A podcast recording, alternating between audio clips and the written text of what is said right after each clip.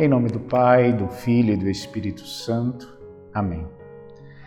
Venham Espírito Santo, vem força de Deus e doçura de Deus. Vem tu que és movimento e quietude ao mesmo tempo. Renova nossa coragem, preenche nossa solidão no mundo, cria em nós a intimidade com Deus. Já não dizemos como profeta, vem dos quatro ventos, como se ainda não soubéssemos de onde vens. Nós dizemos, vem Espírito do lado transpassado de Cristo na cruz, vem da boca do ressuscitado. Amadas irmãs, queridos irmãos, nesta quarta-feira da 18ª semana do tempo comum, a liturgia nos traz o belíssimo evangelho da mulher cananeia que corre atrás de Jesus na região de Tiro e Sidônia para suplicar-lhe a cura da sua filha. É uma mulher pagã.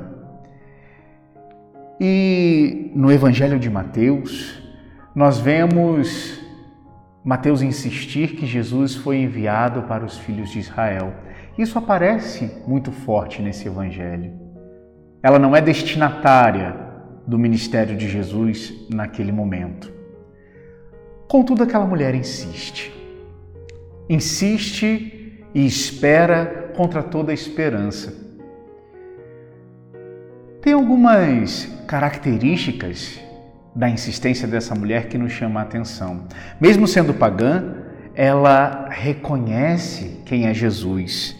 Ela chama Jesus de Senhor, filho de Davi, Senhor novamente por duas vezes.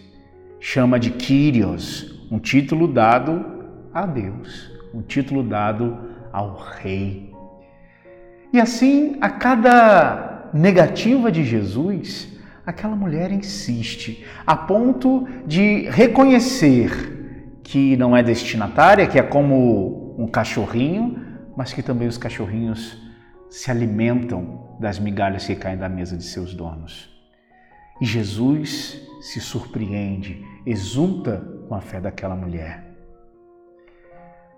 O que a liturgia vem nos ensinar hoje, a partir desta cananeia, é que nós precisamos ter uma fé de tal modo amadurecida que ela permaneça intacta Deus respondendo ou não às nossas orações, dando ou não aquilo que nós pedimos. Se Ele fizer, Ele é Deus. Se Ele não fizer, Ele continua sendo Deus. Deus não tem que provar nada a nós.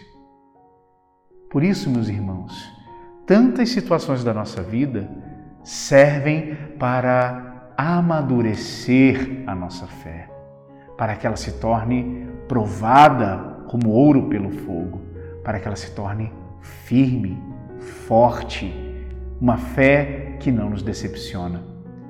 Por isso, hoje, diante das decepções que talvez você tenha tido nas suas orações, diante das situações em que você vive, renove a sua adesão à fé, renove a certeza de que, independente do que aconteça, o Senhor é Deus e Ele nos salva.